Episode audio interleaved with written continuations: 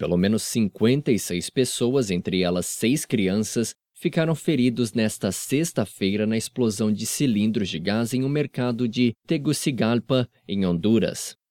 O Corpo de Bombeiros indicou no Twitter que o acidente ocorreu na cozinha da feira do artesão e do agricultor, por causas que ainda serão investigadas.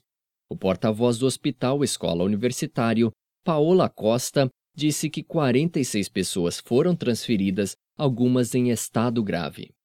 A causa aparente é que um dos cilindros de gás tinha um vazamento que causou a explosão que acabou provocando o incêndio.